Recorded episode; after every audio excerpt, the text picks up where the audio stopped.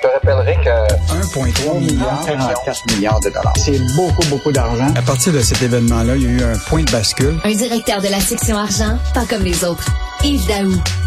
Alors, Yves, nous allons parler d'économie. Alors, euh, dans vos poches, le géant Netflix aime la pagaille dans les familles. C'est quoi ça?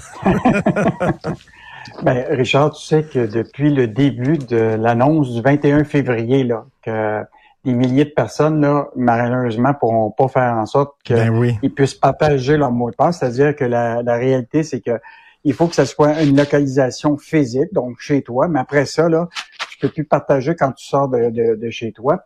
Et là, la, la, réalité, c'est qu'il faut rappeler quand même que Netflix, là, c'est les la multinationale a rejoint 51% des Québécois sur un abonnement de, de un service de diffusion actuel au Québec. Donc, c'est quand même important. Et là, le changement politique, là, mène la chicane d'infamie parce que tu as des cas de t'as des cas de figure. Tiens, tiens toi ben là tu tes filles là qui ou ton, ton garçon qui est parti depuis un an en appartement puis que, et là il est sur le compte familial depuis euh, depuis ce temps-là.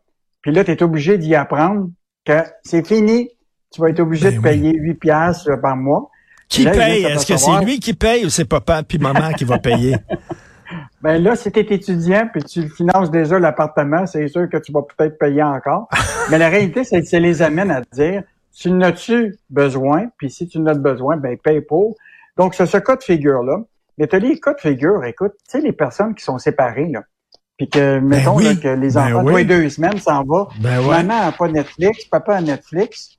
Puis là, les enfants s'en vont avec leur tablette, puis arrivent chez maman, puis pas utiliser le compte familial. Là. Fait que là, c'est bien plus le fun d'être chez papa, maman, pourquoi t'as pas Netflix, puis tout ça, t'as de la pression, puis hey, écoute, ils foutent le bordel de famille Netflix. Et c'est vrai que ça devient un enjeu. Hein?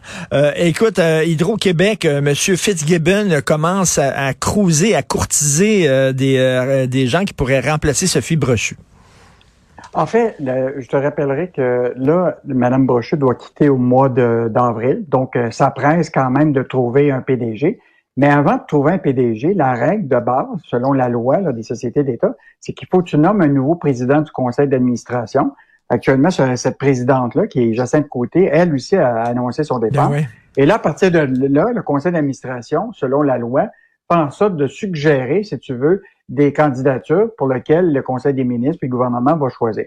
Alors là, hier, interrogé un peu sur ça, Pierre Fitzgibbon, il dit, moi, je suis en train déjà de parler avec des candidats. Euh, c'est le Conseil des ministres qui, qui, euh, qui va décider. Il dit, puis euh, là, il dit, c'est moi qui va choisir le candidat.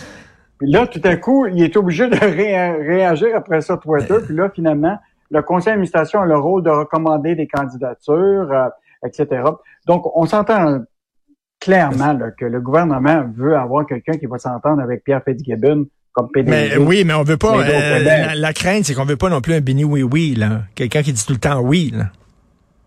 En tout cas, moi je pense que si tu veux vraiment pas de chicane de type Sophie Brochu, Pierre Fitzgibbon dans ton avenir, quand tu sais que l'avenir d'Hydro-Québec, l'avenir stratégique est important, là. Euh, donc, euh, puis il faut pas revivre, tu sais, le cas d'Investissement Québec. Ben, il, a mis, il a mis son chum. Il a mis son chum là. Guy, euh, Guy euh, il, avait, il, avait, il avait engagé une firme de recrutement qui s'appelle euh, Pricewaterhouse, qui avait recommandé, le premier choix, c'était pas Guy Leblanc. Puis ben finalement, Pierre Fitzgibbon avait... Donc, est-ce que c'est le même scénario qu'on va revivre ou est-ce que le choix de Pierre Fitzgibbon va être le choix euh, que, même si le conseil d'administration propose des candidatures, on s'entend pour dire que actuellement la, la, la courte liste de Pierre hmm. Fitzgibbon a été partagée à Monsieur à Monsieur Legault, puis ils sont en train de choisir euh, le prochain euh, PDG.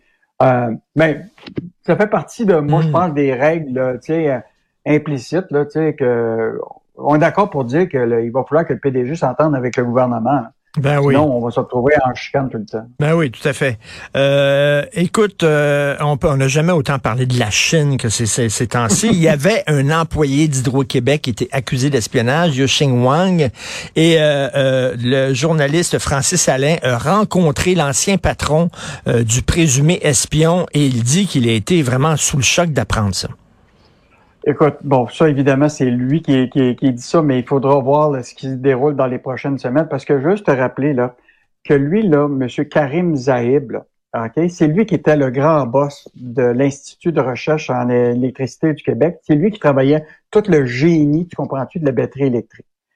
Lui, il a travaillé avec euh, justement Wang Wang, là, qui et pour lequel lui et le, le, le, patron ont ensemble fait des documents et il y a même des brevets qui sont signés avec les deux euh, par rapport à la batterie électrique. Là, aujourd'hui, ce qu'il dit, c'est après les trois mois de la... Puis nous, on, ça fait longtemps qu'on voulait y parler. Il dit, tu sais, c'est un gars gentil, très intelligent, etc.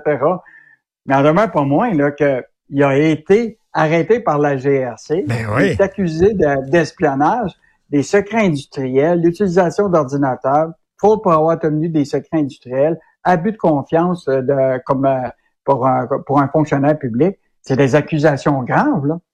Et comment ça se fait que lui, il a jamais vu ça, Karim Zaïb, qui était son, son, ben patron? Là, la question qu'on lui pose, c'est est-ce que c'est vous qui l'avez recruté? Puis là, il veut, là, il veut rien dire. Et là, il retourne à Hydro-Québec. Hydro-Québec, on les appelle. Qui qui l'a engagé? On peut pas vous parler parce qu'il y a un processus judiciaire. Ah, ah Mettons ah, qu'il ah. y a, on, on, peut, il y a pas beaucoup de transparence dans ce dossier-là parce que là, quand c'est dans judiciarisé, là, c'est sûr là, que plus personne ne veut, veut parler. Mais, euh, mais moi, je pense que c'est, ce procès-là qui, qui va, avoir, va avoir lieu bientôt, il va falloir faire la lumière. Est-ce ben qu'il y a eu vraiment du partage de l'intelligence de Hydro-Québec qui a été envoyé pour les batteries électriques à des, à des entités chinoises? Euh, je pense que ça, là, ça va montrer que la guerre froide, là, est parti pour le vrai. Qu'est-ce qu'il savait, ce gars-là? Il avait accès à quel genre d'informations? Parce que les Chinois, euh, veut dire, il travaillait pas pour, euh, pour rien pour les Chinois. Là. Si euh, on l'avait placé là, c'est parce qu'il était utile à la Chine. Et en terminant, ben, euh, on apprend aujourd'hui que le NASCAR, ça paye énormément parce qu'il y a un pilote de NASCAR qui va acheter le village de Mont-Tremblant, puis ça va coûter 100 millions. ça, ça paye, le NASCAR. Donc, à lire aujourd'hui dans la section argent. Merci beaucoup, Yves Daou. Salut. Salut, Charles. Salut, bye.